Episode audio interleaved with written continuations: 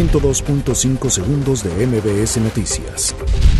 La Ciudad de México continúa siendo el epicentro de los contagios de COVID-19 al tener 855 confirmados con pruebas de laboratorio, 132 nuevos en las últimas 24 horas y registrar 39 muertos. Embajadas y consulados tienen el registro de 2.830 mexicanos que se han quedado varados en otro país ante la propagación del coronavirus y quienes serán repatriados por la Secretaría de Relaciones Exteriores. El secretario de Relaciones Exteriores, Marcelo Ebrard, informó que un segundo vuelo viajará a China para traer más equipo médico e insumos con el fin de atender las necesidades del sector salud en México ante el COVID-19.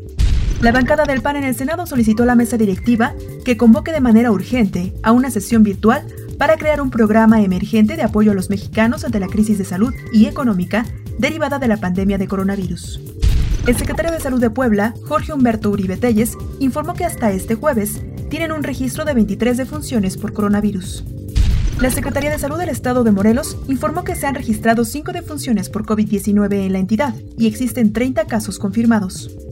Tras manifestar su tristeza por la pérdida de numerosas vidas y el sufrimiento causado por el COVID-19, los ministros de Relaciones Exteriores de México, Indonesia, la República de Corea, Turquía y Australia se comprometieron a no escatimar ningún esfuerzo para detener eficazmente la pandemia.